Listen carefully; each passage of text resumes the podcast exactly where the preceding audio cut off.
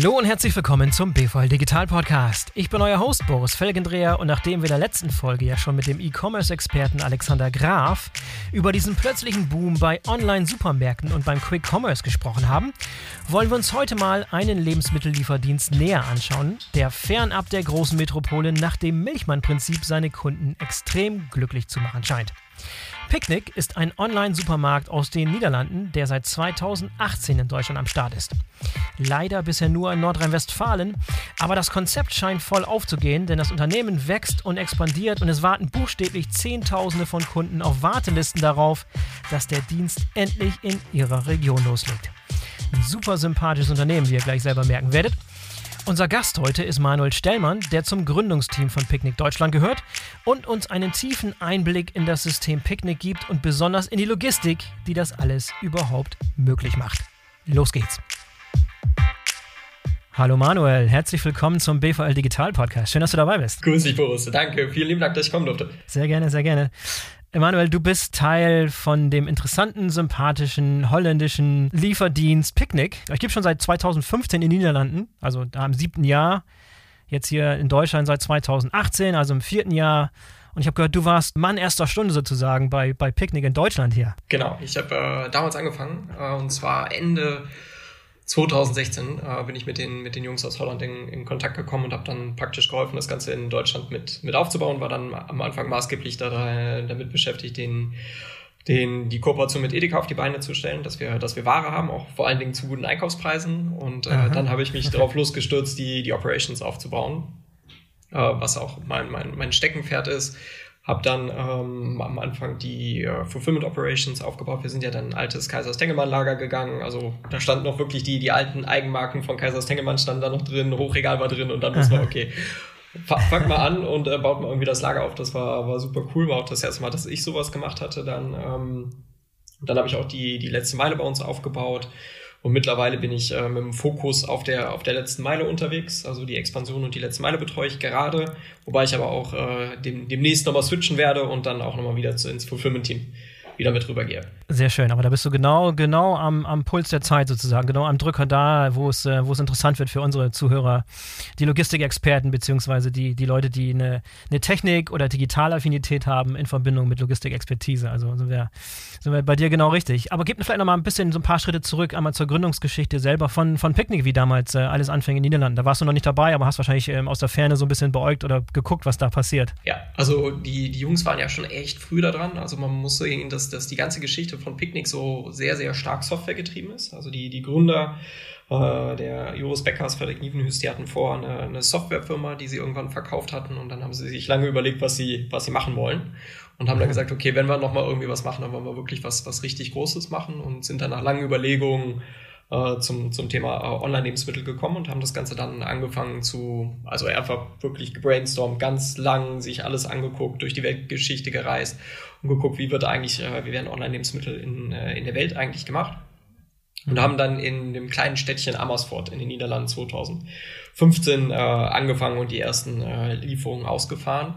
Ähm, das hat dann, ist auch super, super gut angekommen. Also die, die Zahlen, das, was, äh, was wir da gesehen haben, waren Wahnsinn. Also wie schnell die Kunden umge, umgeschwungen sind und auch sozusagen dann dabei geblieben sind. Das war unheimlich cool, das zu sehen. Und dann hat man gesagt, ey, das, das fliegt. Und dann ist man in die, in die nächsten Städte gegangen. Ähm, als ich dann Ende 2016 mit dazu kam, waren wir, in, glaube ich, in vier niederländischen Städten unterwegs. Utrecht war noch mit dabei. Ähm, und kam schon wirklich richtig Volumen zusammen. Immer noch auf, auf ganz kleiner Scale, in dem Sinne, wenn man guckt, wo wir jetzt irgendwie fünf Jahre später stehen oder sechs Jahre später ja. stehen, aber es ist, äh, ist dann wirklich echt ans, ans Laufen gekommen und dann haben wir angefangen, wirklich stark, stark zu wachsen, ähm, haben uns dann auch sehr, sehr früh entschieden, in den, äh, schon ins Ausland zu gehen. Also 2015 sozusagen offiziell angefangen. Äh, 2016 fängt man schon mit den Gesprächen an, äh, wenn man ins, äh, sozusagen ins Ausland gehen möchte. Ähm, dann 2017 haben wir in, mit dem Piloten in Deutschland angefangen, mit unter Sprinter damals noch in, in Cast haben wir angefangen. Das haben wir ungefähr so vier, fünf Monate gemacht, bevor wir dann 2018 dann wirklich live mit einem großen Bang in, in Neuss dann sozusagen live gegangen sind. Und seitdem sind wir, sind wir fleißig gewachsen. Ja, aber ihr seid bisher noch nicht über die Grenzen von Nordrhein-Westfalen hinausgekommen. Ne? Ich hatte so gehofft, dass es irgendwie noch viel, viel schneller vorangeht und dass ihr nicht äh, linear, sondern exponentiell wächst. Da seid ihr zufrieden mit, dem, mit der Art und Weise, wie ihr bisher den Markt bearbeitet habt? Ähm, ich glaube, zu, zufrieden auf jeden Fall. Also wir wachsen, äh, wachsen exponentiell, also wir, wir trippeln jedes Jahr das Business. Nur die, die, ich glaube, die Opportunity, die wir dieses Jahr hatten, wäre noch äh, wesentlich stärker gewesen. Das ist aber dann äh, die, die Absorptionskraft für, für so ein junges Unternehmen und auch äh, Team, wie wir einfach sind, das war, war Wahnsinn. Und wir wollten eigentlich letztes Jahr schon viel, viel stärker ge, gewachsen sein, aber dann war die Nachfrage auf einmal in den bestehenden Gebieten so, ist so durch die Decke gegangen, dass wir gesagt haben, okay, wir, wir wachsen jetzt nicht physisch mehr, dass wir irgendwie noch weiter in die Breite gesehen, sondern versuchen alles, dass wir so viele Kunden wie möglich in den bestehenden äh, Gebieten glücklich machen können. Und da sind wir, sind wir immer noch bei, sozusagen die, die lange Waitlist äh, da abzuarbeiten. Ja, also ich weiß nicht, ob du es äh, weißt, aber bei uns, du kannst nicht direkt bei uns bestellen. Wenn du die App runterlädst, ähm, landest du auf einer Warteliste. Das heißt, unser größtes Versprechen gilt, gilt den bestehenden Kunden, dass wir sagen, du kannst immer auf den nächsten Tag bei, bei Picknick bestellen. Deshalb lassen wir auch nur so viele Leute rein, wie wir sozusagen auch gerade bedienen können. Dass man nicht mhm. irgendwie, wenn man in den Shop geht, sagt, sieht irgendwie, okay, mein nächstes Lieferzeitfenster ist in zwei Wochen oder so, sondern wir wollen immer, dass du für den nächsten Tag bestellen kannst. Deshalb haben wir den Prozess vorgelagert und haben eine sogenannte Warteliste. Aber die ist immer noch äh, ordentlich groß und da sind wir immer noch fleißig bei, dass äh, die sozusagen abzubauen, weil die Nachfrage so, so wahnsinnig nach dem, nach dem Service von uns einfach ist. Ja, da können wir gleich noch mal ein bisschen ins Detail einsteigen mit der, mit der App und mit der Warteliste und wie das alles funktioniert. Aber vielleicht noch mal ein bisschen so, wie du es gerade schon erwähnt hast, das, das letzte Jahr noch mal ein bisschen Revue passieren lassen. Lass uns mal ganz kurz gucken, so äh, Lebensmitteleinzelhandel vor der Corona-Krise, dann während der Corona-Krise und jetzt nach der Corona-Krise. Man hat ja, da ist ja enorm Bewegung reingekommen. Du hast es gerade beschrieben, die Nachfrage ist durch die Decke gegangen. Erwartet ihr, dass es wird, klar, wird es irgendwie auf eine Weise wieder zurückgehen, aber es pendelt sich dann auf, auf einem hohen Niveau oder wie, äh, wie siehst du den, wie seht ihr den Markt und was schätzt ihr, was jetzt nach der Corona-Krise passiert? Also ich glaube, der, der Markt ist ein ganz anderer jetzt. Also wenn wir uns das mhm. angucken, gerade, also jetzt reine Online-Brille, gar nicht, gar nicht die so stark die stationäre, aber als äh, letztes Jahr praktisch im, im, im Februar Corona angefangen hatte, dann im März der, der Lockdown kam, äh, ist ein ganz, ganz anderes Setup, in dem wir jetzt, oder was, was sich daraus sozusagen gebildet hat. Ähm, wir, wir sind sozusagen ins Jahr gestartet und hatten die super krassen Expansionspläne und dann kam auf einmal Corona und dann boom, erstmal alles, alles zu. Keiner wusste, was, was, was jetzt irgendwie passiert und was wir machen dürfen und äh, dürfen wir ausliefern. Also da war, war echt wirklich Turbo Babahu die, die ersten Wochen und dann haben wir den, das, das richtige Setup gefunden und haben versucht, so viele Kunden wie, äh, wie möglich groß zu machen. Wir mussten die komplette Supply Chain äh, sozusagen Corona-proofed aufstellen. Ne? Also wir haben ja. unheimlich viele Corona-Schutzmaßnahmen, die wir, die wir implementiert haben entlang der kompletten Supply Chain für unsere Mitarbeiter, um da sozusagen eine, das, das einfach sicherzustellen. Wir, wir sind, glaube ich, einer der ganz wenigen, die wirklich komplett kontaktlos äh, liefern können. Äh, das äh, ist natürlich auch für, für den Kunden ähm, ein unheimlicher Vorteil. Und dann haben wir versucht, da so viel wie möglich eigentlich am, äh, am Umsatz oder an Bestellungen dann am Ende zu generieren und, äh, und mitzunehmen. Ähm, aber es war natürlich auch in, in der Zeit, wenn wir dann, wenn es um irgendwelche Genehmigungsprozesse oder was auch immer ging, die, die Städte mussten ihr Setup noch finden, in dem sie arbeiten mussten. Also es war echt ein sehr, sehr turbulentes Jahr und wir äh, sind richtig, richtig schön gewachsen. Aber am Ende sind wir nicht so stark in die physische Expansion gegangen, wie wir es eigentlich machen wollten, ähm, als wir am Anfang des Jahres den, den Plan gemacht haben. Gibt ihr Auskunft über Umsätze und Umsatzwachstum oder kannst du ein paar äh, Hausnummern nennen oder ist das alles, alles geheim? Also offizielle Aussagen äh, geben, geben wir nicht dazu, aber ich glaube, wenn man bei der Lebensmittelzeitung äh, guckt, dann, dann wird von, von dreistelligen Millionen Umsätzen gesprochen. Also wir sind, wir sind okay. ganz gut unterwegs. Ja, ja, dann lass uns mal ein bisschen tiefer einsteigen in das Modell Picknick. Also erstmal vielleicht vorweg, ihr bezeichnet euch selber als Picknick ist für jedermann. Ne? Also das ist so ein bisschen euer, euer Slogan. Was genau verbirgt sich dahinter und wie grenzt ihr euch mit der Aussage zu anderen Dienstleistern, die sich gerade so in den Markt tummeln oder gerade in den Markt drängen ab? Picknick ist für jedermann kommt so ein bisschen aus der, aus der Historie, wie sich Online-Lebensmittel entwickelt haben.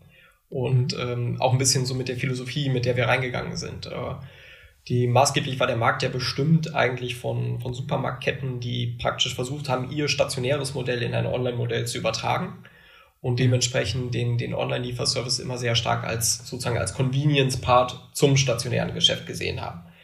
Und äh, unsere oder unsere Motivation ist ja, den, den, den stationären Markt zu disruptieren und ihn eigentlich zu 100 Prozent zu ersetzen.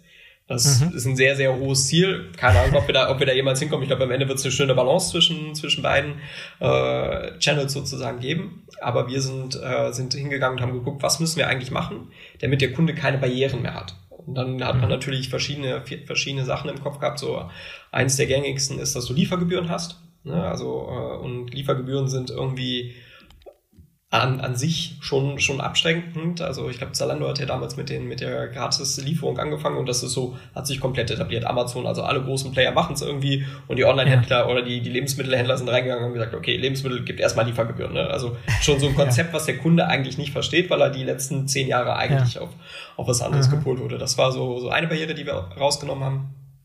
Dann auch äh, teure, teure Lebensmittelpreise. Also wir gehen wirklich auf dem Discount-Niveau rein. Wir haben, wir garantieren überall die, äh, die günstigsten Preise.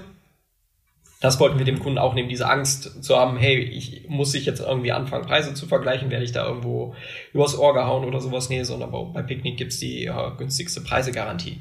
Und das, ähm, mhm. der, der letzte Part daraus ist dann auch die, die Planbarkeit des Einkaufens. Also es gibt äh, viele, viele große Zeitfenster sozusagen, wenn man Online-Lebensmittel bestellt. Und wir haben gesagt, nee, wir machen das Ganze auf, auf eine Stunde. Also du hast, du wählst einen Ein-Stunden-Slot auf und da garantieren wir dir, dass wir da kommen. Und äh, wenn wir sozusagen am Tag selber unter, oder nicht, ähm, am Tag selber grenzen wir das morgens schon auf, auf 20 Minuten ein. Und wenn wir losfahren, grenzen wir das sozusagen schon auf die Minute ein, wann wir, äh, wann wir bei dir sind, dass dieser Einkauf auch sehr, sehr geplant ist. Also es ist nicht mehr wie, wie früher, wo man eigentlich, äh, man hat einen Online-Slot gebucht, du musst seinen Tag drumherum planen, sondern du kannst ganz easy, du, du weißt genau, wann wir kommen, hast eine sehr, sehr hohe Terminverlässlichkeit von, von unserer Seite. Und das waren so die drei größten Hindernisse, die wir gesehen haben und die wollten wir auf jeden Fall eliminieren und haben dann auch gesehen, dass wir mit der Proposition sozusagen eine unheimlich große Kundenresonanz erzeugen konnten.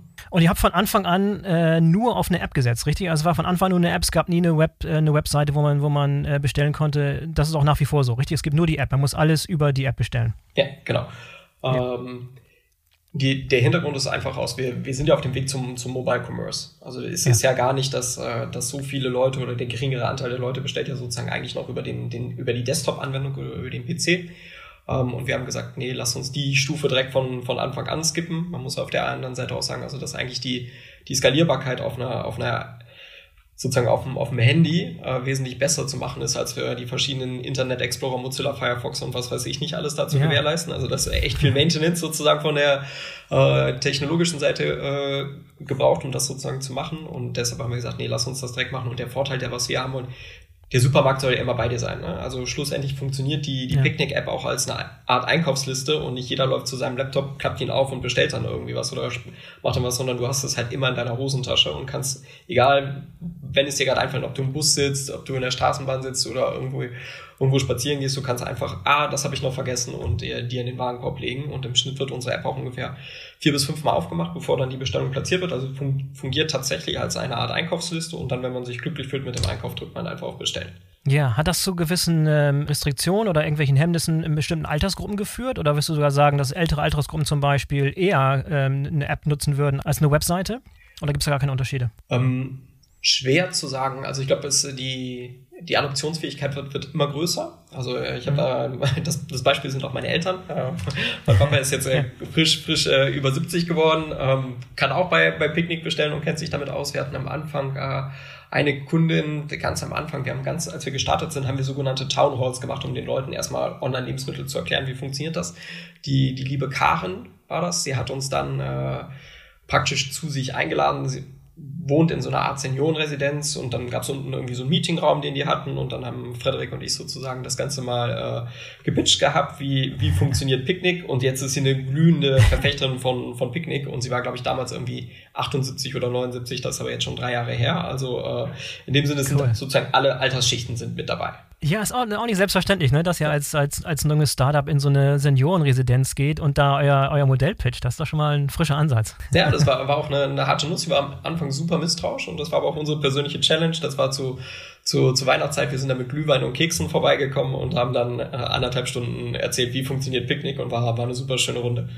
Ja, hervorragend, coole Story.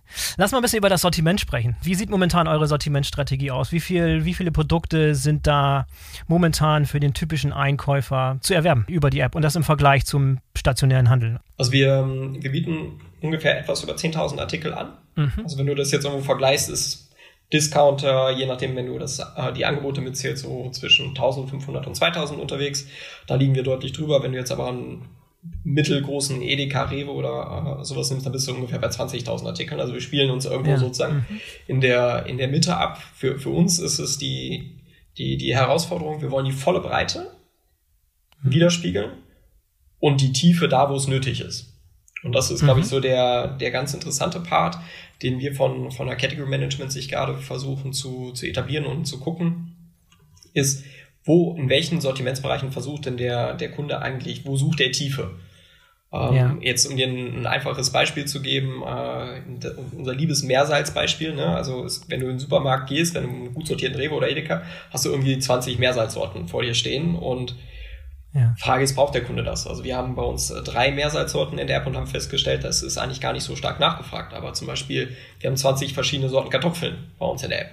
Weil das ist etwas, was der Kunde dann wirklich nachgefragt hat. Und so ist es halt wirklich die spezifische, Aha. die volle Breite abzubiegen, äh, wiederzuspiegeln und die Tiefe da, wo der Kunde die Tiefe dann auch wirklich äh, haben möchte. Wenn du, wenn du sagst, das hat der Kunde nachgefragt, geht das über die App? Also gibt es da eine Interaktion über die App, wo potenzielle Kunden neue Produkte anfordern können, nachfragen können?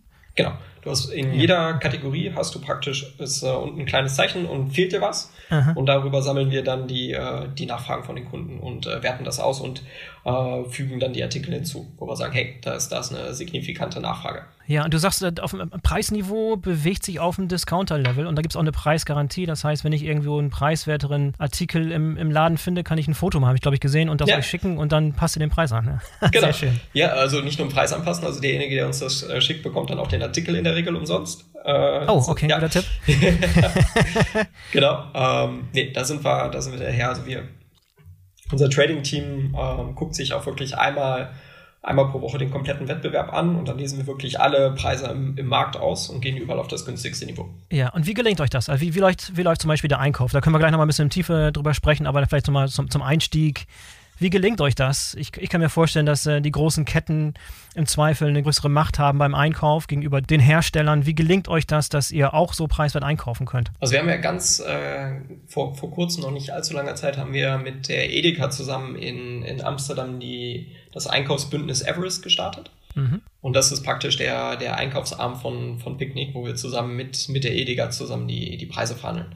In dem Sinne hängen wir sozusagen an den, an den Edeka-Preismechanismen mit dran und können dementsprechend dann auch in Deutschland die günstigsten Preise garantieren. Okay, also es gibt Bereiche, wo ihr mit Edeka konkurriert, es gibt aber Bereiche, wo ihr dann kooperiert und da mit Partnern, also als, als Partnerschaft ja, unterwegs seid. Genau.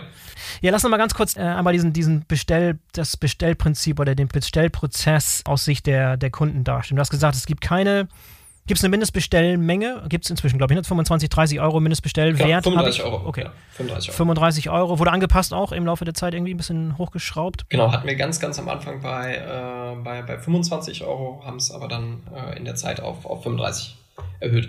Und da seid ihr noch ganz gut im Rennen. Da gibt es einige, die sind schon bei 50 Euro. Also das ist durchaus jetzt nicht ganz die niedrigste Grenze, aber ihr seid so ein bisschen an der unteren Grenze oder in der Mitte sozusagen. Genau, also wenn man sich den, den Markt anguckt, sind, glaube ich, eigentlich alle teurer. Die, die jetzt sozusagen günstiger unterwegs sind, sind die, die gerade gestartet sind. Gorillas, Flink, die haben, haben niedrigere Warenkörbe sozusagen als, äh, als Einstieg dafür.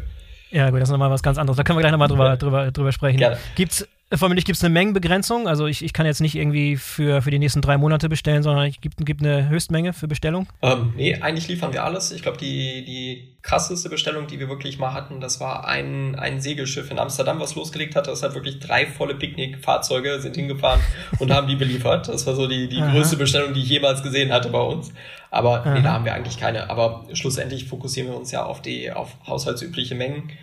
Ähm, das heißt, wenn jetzt irgendjemand versuchen würde, irgendwie seinen Kiosk irgendwie voll zu machen, weil wir irgendwie ein cooles Angebot haben, das, äh, das würden wir, da würden wir dann ja, sozusagen den Stecker ziehen.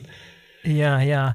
Aber wie, äh, eins der, der Hemmnisse oder der Probleme, die viele Leute manchmal haben bei diesen Online-Lieferdiensten, ist das, dass sie irgendwie was auswählen und dann, nachdem die Bestellung durch ist, dann gesagt bekommen, ah, es gibt's gar nicht und jetzt hier ist eine Alternative. Wie ist das bei euch?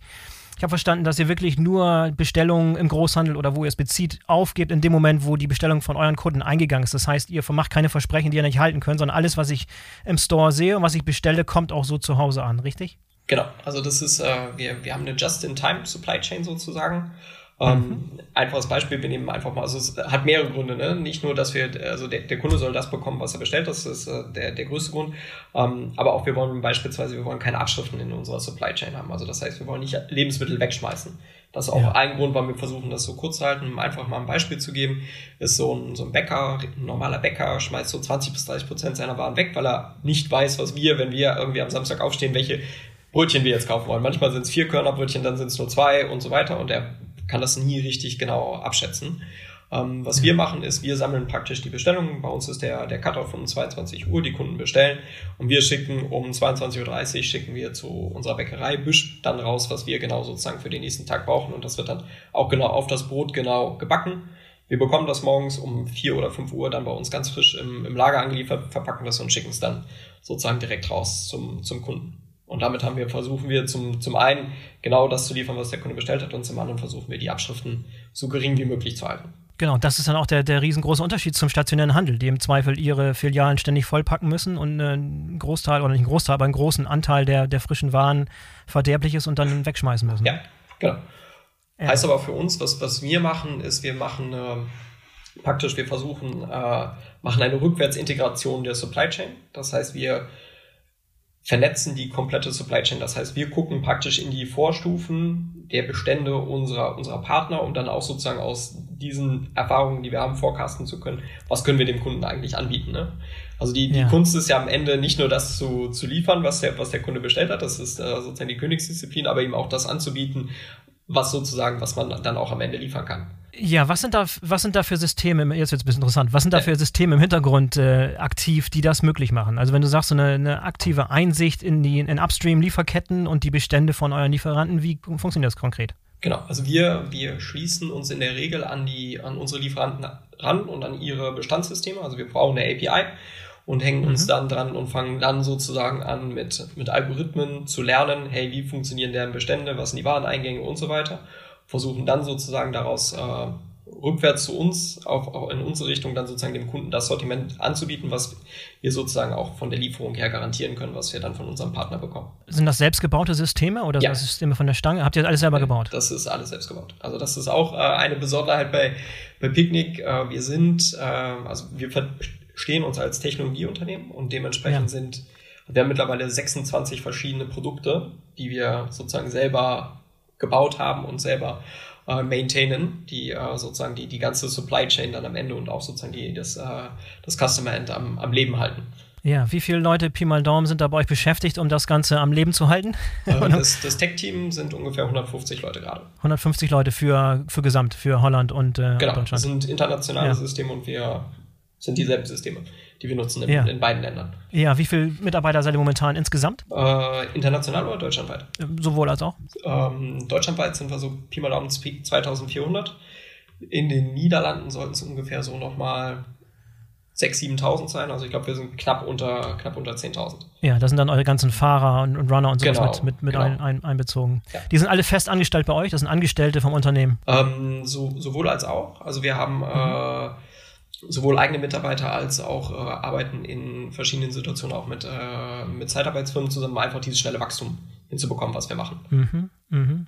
Ja, nochmal äh, zurück zu, zu, euren Lieferanten. Habt ihr auch äh, viele Partnerschaften mit lokalen Erzeugern? Ich sag mal zum Beispiel ein Biobauer in der Region, der Lieferant ist? Also die, die, die Standardsortimente, deine Nudeln, dein Reis und sowas, alles, das ist praktisch mit, mit, mit, mit Edeka sozusagen abgegolten. Aber die Kartoffeln, die bei dir dann auf den Tisch kommen oder die Tomaten oder die Gurke und so weiter, da haben wir. Der Spargel vor allem, der gute ja, Spargel. Genau. Der muss aus der Region kommen. Ja. Genau, der Kallenspargel, den wir haben. Jetzt hier so Düsseldorfer Region, das ist, äh, ist halt hier ein Name sozusagen.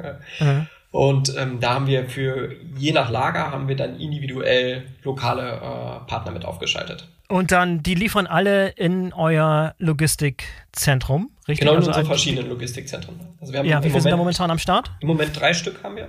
Und mhm. dementsprechend sind die Sortimente auch unterschiedlich. Also jedes Logistikzentrum liefert ja sozusagen die, die Standorte, die Hubs, die in der Nähe sind. Und dementsprechend sind die Sortimente regionsspezifisch. Okay, und dann, also ein Logistiklager bedient ungefähr Pi mal Daumen wie viel von solchen Hubs? Ähm, am sieben bis acht. Sieben bis acht Hubs. Und äh, sag mal ein bisschen was über das Logistikzentrum selber. Was kommt da für Technik äh, zum Einsatz? Äh, was, wie sieht das von innen aus? Ist das automatisiert? Ist es eher, eher manuell? Wie sich, darf ich mir das vorstellen? Genau, sind äh, zurzeit noch manuelle Lager. Wir bauen gerade das erste vollautomatisierte in, in Utrecht in den Niederlanden.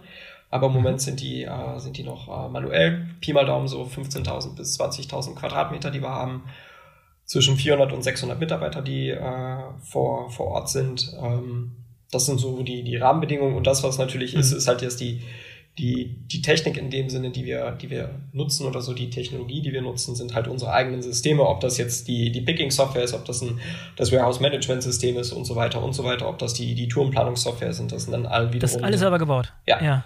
Genau. Also ich habe okay. noch angefangen, da haben wir tatsächlich noch ein externes äh, WMS gehabt und eine externe Picking-Software, aber wir haben Step by Step, jedes Jahr haben wir iteriert und haben mehr Produkte sozusagen auch bei uns selber mit aufgenommen. Und der Vorteil oder warum wir das machen, also die Frage ist ja auch, wieso, wieso, man könnte sagen, Händler oder Schuster bleibt bei deinen Leisten. Nee, wir sagen, dass dir, das ist der Unterschied.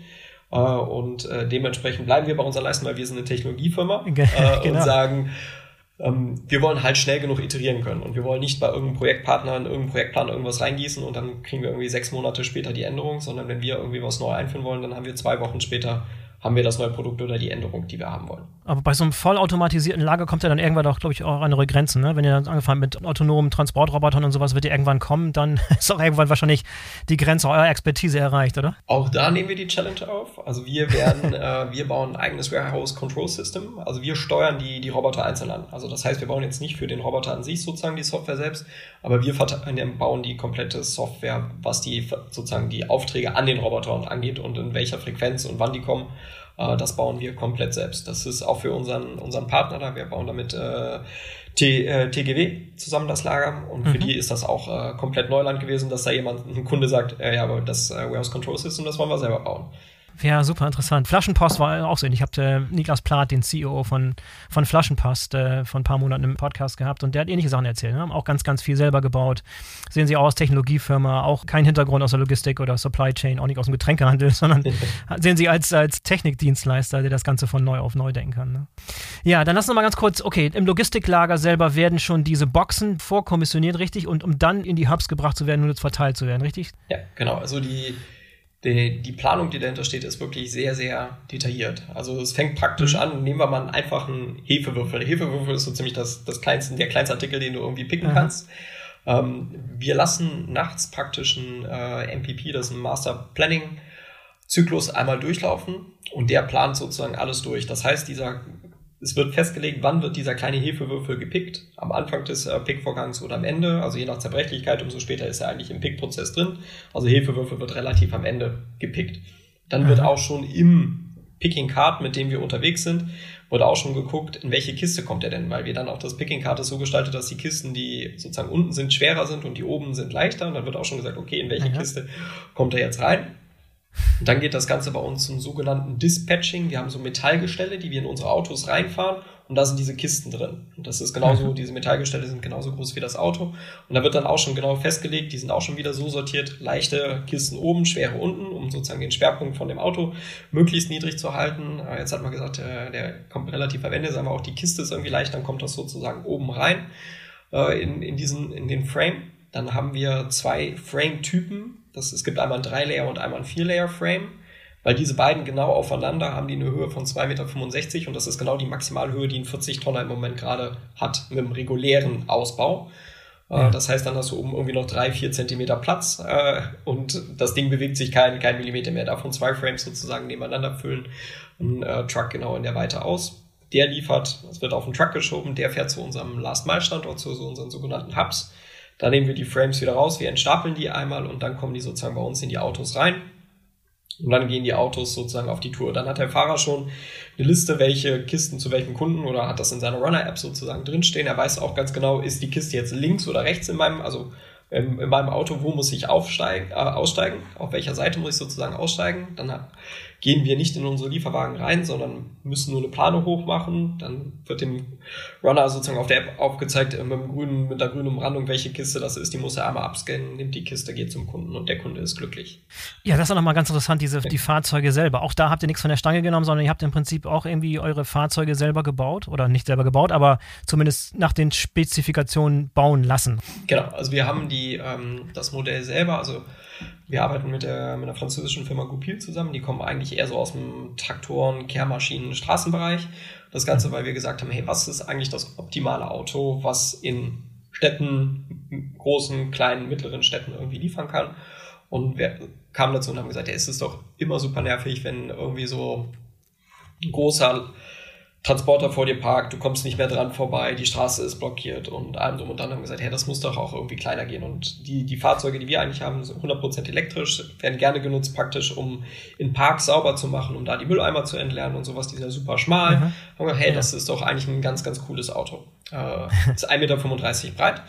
Äh, dementsprechend steht es auch nicht irgendwie vielen Leuten im, im Weg rum, haben uns dann sozusagen dafür, für das Modell entschieden und haben dann praktisch den Aufbau komplett selber gemacht weil wir dann mhm. gesagt haben, das ist jetzt customized, das ist das, was, was wir machen wollen. Wir hatten am Anfang hatten wir auch die, die ersten Varianten, wo wir auch überlegt haben, hey, gehen wir in das Auto rein, nehmen die Kisten daraus und haben gesagt, das ist ja eigentlich, das ist ein absoluter Zeitfresser, sondern lass uns das auch mit der Plane an der Seite machen. Wir machen die Plane auf, ziehen die Kiste raus und sind, sind fertig. Und das ja. ist dann auch, wie sozusagen das äh, entstanden ist. Äh, auch ganz interessante Story. Auch keiner aus dem Lebensmitteleinzelhandel, der es gemacht hat. Das war die Idee vom, vom Siebe. Der hat äh, vor Robotoren für Ölplattformen gebaut habe gesagt, lass uns das so machen. Also es ist so wieder so ja. eine typische Picknickgeschichte, wo jemand einfach eine coole Idee hat Aha. und aus einem ganz, ganz anderen Bereich einfach kommt. Ja. Ist da in Zukunft mal geplant, so ein paar Alternativen einzuführen? Ich denke mal so an E-Fahrräder, E-Cargo-Bikes oder wird das, wird das immer diese E-Transporter bleiben? Ähm, kommt drauf an, wir haben äh, mit vielen Ideen, mit denen wir gerade rumspielen, aber es ist noch nichts kon Konkretes dabei, aber äh, es wird auf jeden Fall nachhaltig sein. Also wir werden nicht mit einem, mit einem Dieselauto oder was auch immer irgendwie durch die, durch die Gegend fahren. Am Ende es wird immer, wird immer elektrisch sein. Aber wie es dann genau am Ende aussieht, äh, wissen wir noch nicht. Wir müssen auch irgendwann anfangen, die Transporte vom Logistikzentrum zu den Hubs dann auch mit Elektrofahrzeugen zu machen, wenn die Fahrzeuge dann so weit sind, die, diese, diese Strecken und diese Mengen da zu transportieren. Genau, also ich würde zwar eher auf Wasserstoff dann tippen, was die, was die LKWs angeht, aber okay. ja, das, das auf jeden Fall auch. Habt ihr schon im Auge? Ja. Sag noch mal ein paar Sachen zu diesen Boxen selber. Ich meine, das ist eine große Herausforderung, jetzt eben auch gekühlte, tiefgekühlte Dinge zu transportieren und so weiter. Sag noch mal ein bisschen was zu der Verpackung und zu der Kühlung, wie das funktioniert, wie ihr das gelöst habt. Welche Probleme da auch zu lösen waren eigentlich? Also die, äh, fangen wir mit dem leichten Part an. Das ist so die Standard äh, Troso oder Colo Box. Das ist eine relativ einfache E3-Kiste in dem Sinne. Also mhm. ganz normaler, äh, ganz normaler Standard. Das, was wir jetzt in der zweiten Ausbaustufe gemacht haben, ist, dass wir praktisch die die Ausstanzung zum, zum Einhängen der Tüten und sowas alles schon komplett äh, mit in die Box an sich automatisiert haben. Haben sie jetzt auch schon äh, praktisch für das automatisierte Lager ready gemacht, dass sie die Barcodes an den richtigen Stellen hat, dass sie richtig abgescannt werden kann und so weiter, dass sie sich sozusagen nahtlos auch in das äh, neue, in, das, in die neue Umwelt sozusagen im, im automatisierten Lager einfügen kann. Die etwas größere Challenge ist dann natürlich die, die Kühlkette sicherzustellen. Wir haben eine äh, passive Kühlkette. Was heißt das? Wir kommissionieren in den entsprechenden Temperaturzonen und verpacken in den Temperaturzonen auch schon genauso, dass diese Temperaturen gehalten werden. Also wir arbeiten da mit Isolierboxen, ähm, haben, bilden dort die verschiedenen Temperaturzonen ab. Wir haben eigentlich eine, eine, eine Hackfleischzone sozusagen, das ist äh, 0 bis 2 Grad. Wir haben die, äh, die Kühlzone, wo wir sagen, das ist alles unter 4 Grad. Also wir machen es einfach, wir machen jetzt nicht irgendwie noch dann die Mopro-Zone bis irgendwie 8 Grad, sondern wir haben gesagt, das ist alles unter vier und äh, machen alles rein, aber über zwei sozusagen und arbeiten damit im entsprechenden Zusatz an, an Kühlpacks, die wir reingeben, die sich je nach Außentemperatur und Wetterforecast sozusagen dann über den, über den Laufe des Tages dann äh, verändert. Und dann haben wir noch die, ähm, das, ähm, die Tiefkühlprodukte, die kühlen wir mit äh, Trockeneis dann runter. Das heißt, die Fahrzeuge selber haben gar keinen Kühlmechanismus, die sind nee. einfach nur isoliert, aber okay. Genau, die sind isoliert und mhm. das, äh, das war's. Und wir, wir kühlen dann passiv. Ja, und dann werden die äh, beim, beim Ausliefern werden dann diese Kühlelemente und so weiter wieder mitgenommen. Und übergeben wird nur eine Tüte, richtig? Also nicht genau. der gesamte Box, sondern es wird nur eine nee, Tüte, bekommen die in die Hand eine Plastiktüte. Genau. Die, die Icepacks liegen in dem Sinne äh, alle oben drauf. Also das heißt, die automatisch, wenn du die Tüte rausziehst, fallen die Icepacks zur Seite und die bleiben in der Box drin und der Kunde bekommt dann die, die Tüte übergeben. Wie lange, wie lange dauert durchschnittlich so ein Stop bei euch? ich meine, das habt ihr perfektioniert, ne? Durch alles, was du gerade beschrieben hast, durch das, äh, durch die Fahrzeuge und diese, das ist ja auch ein Stellhebel, ne? Also mit schnell nicht lange Zeit verbringen beim Kunden selber, sondern anhalten, ausladen, abliefern, wieder weg. Wie lange dauert das im Schnitt? Ja, also kommt, kommt auf den Kunden an. Ne? Also wenn du äh, zum ja. Beispiel, wenn, wenn der, wenn der Kunde Neukunde ist, noch nie bei uns bestellt hat, äh, geben wir schon mal eine Minute extra, um das Picknick-Modell zu erklären. Dann hat der Runner ein bisschen mehr Zeit, kann erklären, was jetzt irgendwie so an der Tür stattfindet. Ähm, aber wenn du beispielsweise, ich nehme jetzt mal die, das einfachste Beispiel, ein Familienhaus, äh, Picknick, Stammkunde, schon irgendwie 100 Bestellungen platziert, äh, da sind wir in einer Minute wieder weg. Ja, also da, da fahren wir vorne einmal auf dem Parkplatz, nehmen die Kisten raus, geben, übergeben die Sachen an der Tür, nehmen das Pfand wieder mit und äh, sind, sind wieder weg.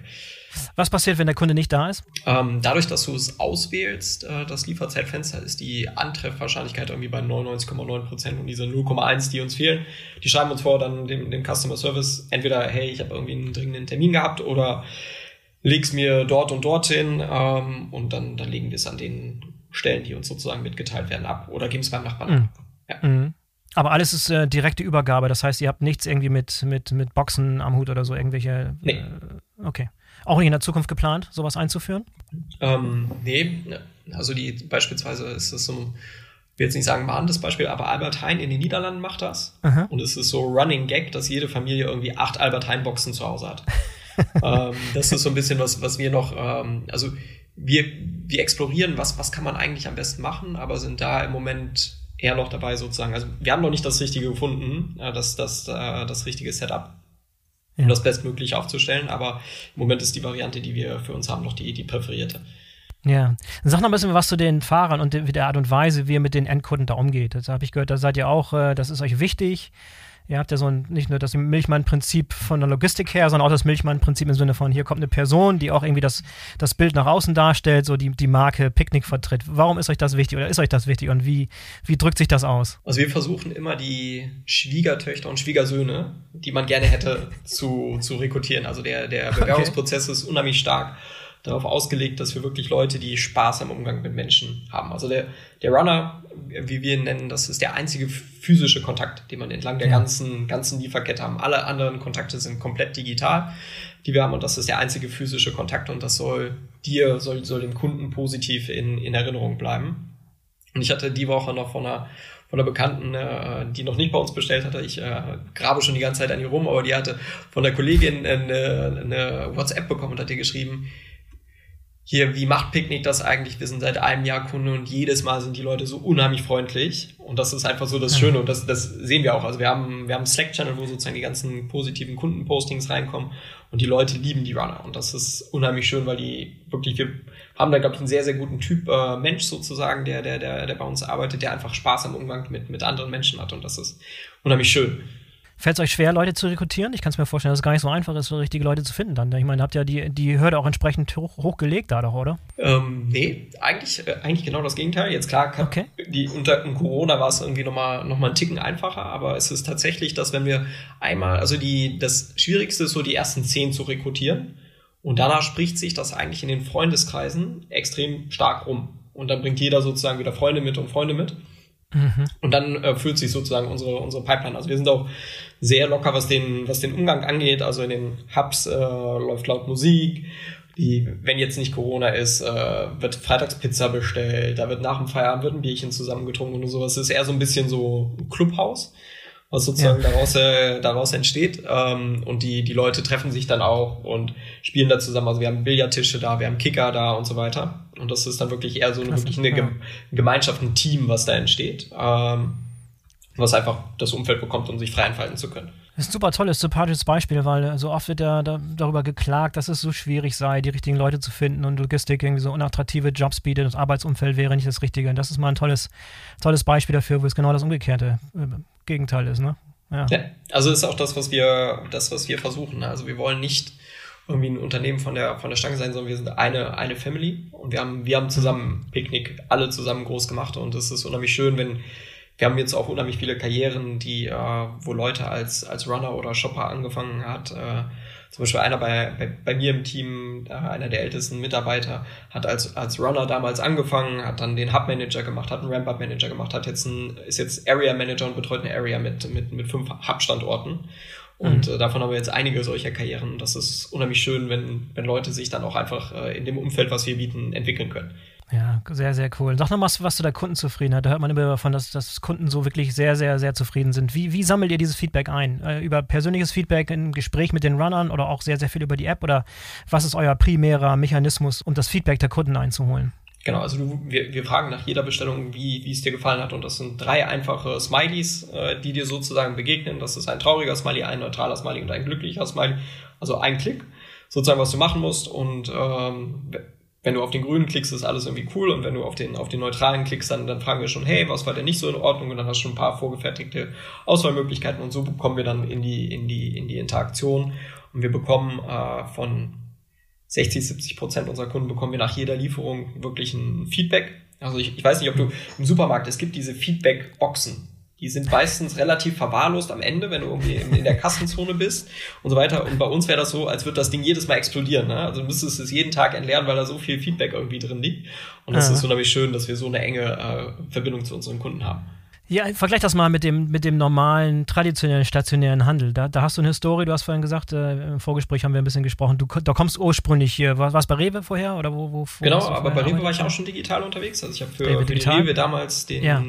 Lieferservice in Süddeutschland äh, aufgebaut und aber davor war ich äh, bei Lidl. Also ich habe äh, tatsächlich, bin ich bei uns im, im Picknick-Team einer der wenigen, die irgendwie so einen Lebensmittel-Hintergrund haben.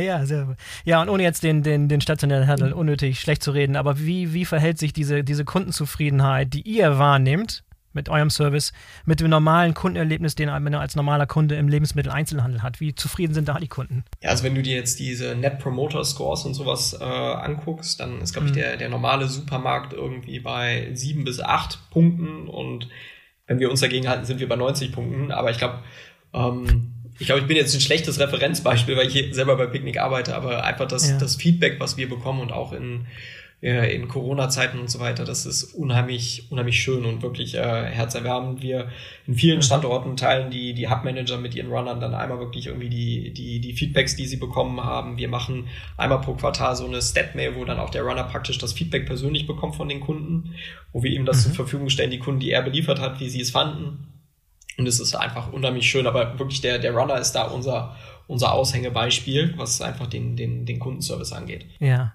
Dann lass mal ein bisschen sprechen jetzt über die Konkurrenzsituation. Jetzt äh, ist irgendwie in diesem Jahr so ein bisschen der Markt aufgewacht. Irgendwie kommen aus allen Löchern gerade die neuen Anbieter, sowohl ganz neue, die vorher noch gar nicht da waren, Gorilla mal als Beispiel, die vor neun Monaten noch gar nicht existent waren, jetzt schon irgendwie eine Milliardenbewertung haben und irgendwie in aller Munde sind und dann kommen die ganzen Wettbewerber aus dem Ausland, da kommt da irgendwie Oda aus Norwegen und aus Tschechien kommen sie rüber.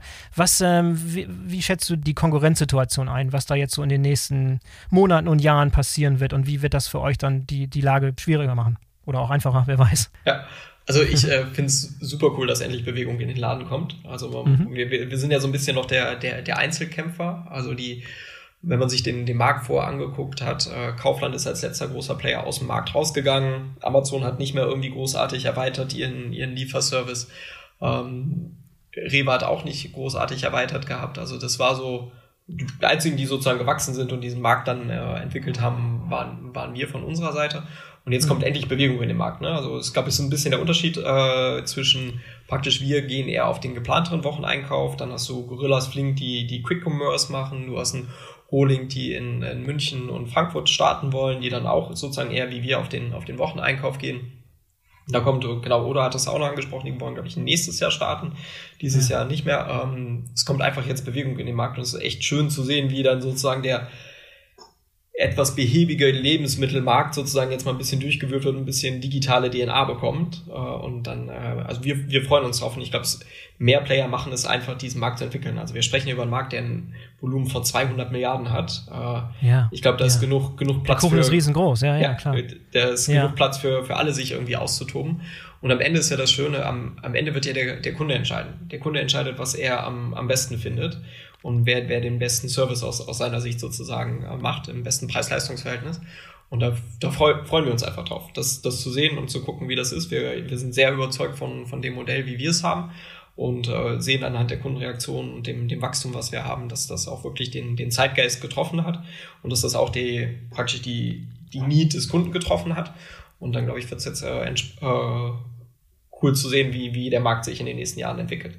Ja, glaubst du, dass diese, diese neue Dimension, die Unternehmen wie Gorilla an den Markt bringen, also dieser Standard, dass man jetzt irgendwie innerhalb von zehn Minuten oder teilweise sieben Minuten was liefert, die Erwartung der Kunden irgendwie verschiebt. Das war ja damals bei Amazon auch so. Früher hat sich keiner darum geschert, dass eine Lieferung irgendwie drei Tage gedauert hat. Dann kam Amazon mit Next Day und Same Day Delivery, hat im Prinzip so ein bisschen die Erwartung der, der Kunden dahin verschoben Äh, erwartet ihr was ähnliches, dass Leute irgendwann nicht mehr bereit sind, irgendwie abends bis 10 Uhr äh, die Bestellung aufzugeben, um es am nächsten Tag zu bekommen? Oder ist das äh, für euch kein Thema? Ist das, ist das so, wird das so bleiben, diese Erwartung, dass äh, beim Wocheneinkauf eine Lieferung am nächsten Tag völlig in Ordnung ist? Ich glaube, da, da wird der Kunde zeigen, was er, was er haben möchte.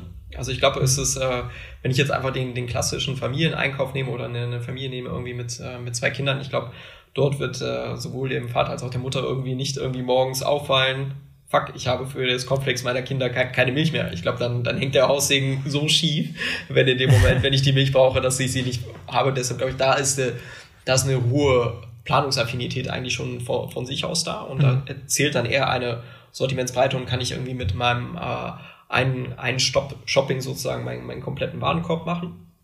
Aber natürlich ist auch ein Riesenplatz da für den, für den Convenience-Bereich im Sinne von, ey, ich stehe jetzt, ich wollte jetzt gerade irgendwie ein Risotto machen und äh, jetzt fehlt mir irgendwie der Risotto-Reis dafür. Wo bekomme ich ja. den jetzt her?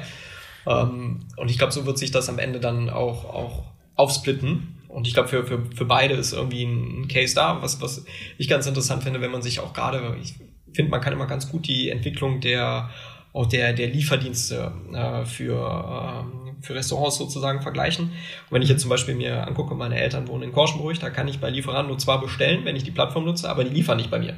Also es sind keine Lieferando-Fahrer unterwegs, sondern das ist dann die Pizzeria ja. sozusagen um, um die Ecke, die einfach nur die Plattform nutzt.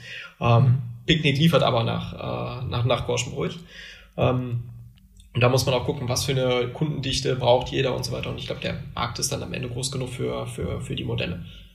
Ist es denn schon so weit, dass die Kunden bei euch, die Stammkunden sind, wirklich ihren kompletten Wocheneinkauf durch eure Plattform ersetzt haben? Oder ist es immer noch so eine Hybrid-Situation, wo sie einiges über eure Plattform machen, den Rest irgendwie nachkaufen äh, im Geschäft? Ähm, ich würde sagen, ja. Ich kann, äh, ich kann jetzt mich selber als Beispiel nehmen. Ich war, glaube ich, im letzten Jahr dreimal einkaufen und habe den Rest komplett über, über Picknick gemacht. Auf jeden Fall, es funktioniert. Man verhungert nicht. man kann seinen kompletten Einkauf mit Picknick abdecken. Das funktioniert. Ähm, aber am, Ende ist es auch, glaube ich, wieder, wenn, wenn Corona vorbei ist, wenn die Geschäfte aufgehen, das Einkaufserlebnis, äh, was man dann auch vor Ort hat, wenn man dann wirklich gut sortierte Supermärkte hat. Ähm, wie gesagt, am, am Ende sind, sind glaube ich, alle Modelle sozusagen ergänzen sich hier und jeder, jeder hat irgendwo seine, äh, seine Vorteile. Ähm, was wir aber auf jeden Fall sehen, was wir am Anfang auch nicht gedacht hatten, bevor wir mit äh, Picknick gestartet sind, dass äh, über 50 Prozent der Waren, die wir verkaufen, äh, frische sind. Also frische Ware, also hm. Ware, die eine kurze Haltbarkeit haben ob das jetzt ob's Gemüse ist und ob das Molkereiprodukte sind oder whatsoever. Aber dass mhm. wirklich da der, der Anteil sehr, sehr hoch ist. Das hätten wir nicht gedacht. Und äh, das ist auch verhältnismäßig, ist das tatsächlich höher als im normalen Supermarkt. Und das ja. ist etwas, mit dem wir absolut nicht gerechnet hätten. Aber wann ist es denn endlich so weit, dass ihr über die Grenzen von Nordrhein-Westfalen endlich hinaus expandieren und irgendwie auch mal hier zu mir nach Niedersachsen kommt? Wann ist es denn endlich so weit? Ja, arbeiten, wir, arbeiten wir mit Hochdruck dran. äh, spätestens nächstes Jahr. Dann ist, äh, dann, dann, dann geht's Vollgas. Auch außerhalb den Grenzen von NRW. Ja, und wann seid ihr flächendeckend in ganz Deutschland unterwegs? Ähm, planmäßig oder was, was die Pläne angeht, äh, müssen wir tatsächlich sagen, haben wir gar keinen konkreten Plan dafür, wann das erfüllt sein sollte. Aber ich glaube, wir, wir sollten uns jetzt keine zehn Jahre Zeit lassen. Ne? Also es ist äh, lieber morgen als äh, übermorgen. Sollten ja. wir in ganz Deutschland aktiv sein. Vor allem, die Konkurrenz schläft nicht. Haben wir jetzt so, gesehen. Das auch. Ja. Manuel, super, super viel, viel, vielen Dank für das tolle Gespräch heute. War super interessant. Toll, dass du auch die Zeit genommen hast, so ein bisschen tiefer einzusteigen, Logistik und was dahinter ist. Es wird ja schon viel über, über Picknick berichtet, aber vielleicht noch nicht in dieser Detailtiefe über die, was dahinter im Hintergrund alles so passiert, um das Ganze möglich zu machen. Ich wünsche euch viel, viel Erfolg in, in diesem Jahr und für die, für die kommenden Jahre und ich warte sehnsüchtig darauf, dass es endlich bei mir auch losgeht. Danke, Boris. Äh, ich melde mich versprochen, sobald wir in Niedersachsen unterwegs sind, dass wir vorbeikommen können. Danke fürs Gespräch. Danke. Danke dir. Ciao. Bis dann. So, das war der BVL Digital Podcast mit Manuel Stellmann von Picknick. Lasst uns mal wissen, wie euch diese Folge gefallen hat. Am besten über Social Media. Auf LinkedIn findet ihr uns immer. Denkt dran, den BVL Digital Podcast zu abonnieren, damit ihr keine der kommenden Folgen verpasst. Bis zum nächsten Mal, euer Boris Felgendreher.